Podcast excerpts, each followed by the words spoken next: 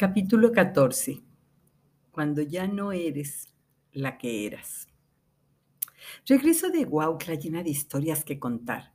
Lo primero al llegar a casa es abrir la computadora para capturarlas antes de que se pierda la emoción o se desvanezcan en mi memoria. Para empezar, le echo un vistazo al borrador de mi libro sobre la investigación de los hongos que estaba escribiendo antes de irme a Huautla. Desde las primeras líneas me doy cuenta de que algo le pasó al texto entre que me fui y regresé. Ya no cuenta lo que hoy quiero contarte, ni te lo cuenta de la forma que hoy quiero contártelo. Porque, sabes, hoy quiero contarte lo que he vivido como se lo contaría a mis amigas con las que desayuno los jueves desde hace muchos años.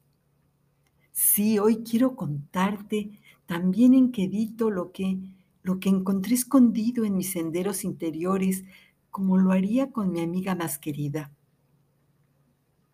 Hoy no quiero contarte una historia llena de datos e información, no. Lo que quiero es tejer para ti una historia de los hongos mágicos con relatos de personas que has conocido a través de la historia. Sí, eso quiero, compartir contigo historias como las que narraban los juglares, esos que iban de pueblo en pueblo contando relatos de lo sucedido a personas reales o imaginarias de los que todos habían oído hablar. Narraciones que encantaban a todos porque conocer, aunque sea de oídas a los protagonistas, nos hace sentirnos parte de la historia que escuchamos. Hoy quiero que escuches las voces de las mujeres que formaron parte de la historia de los hongos mágicos, pero que han quedado fuera del escenario. Hoy quiero contarte muchas cosas.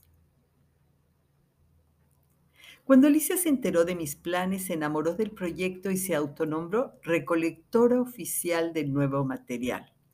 Al paso de los días, los ensayos académicos, enciclopedias, largos tratados científicos sobre los hongos de psilocibina fueron saliendo de mi estudio y empezaron a aterrizar sobre la mesa del comedor, los sillones y el piso poemas, novelas, guiones, discos, fotos, testimonios, entrevistas, canciones, películas.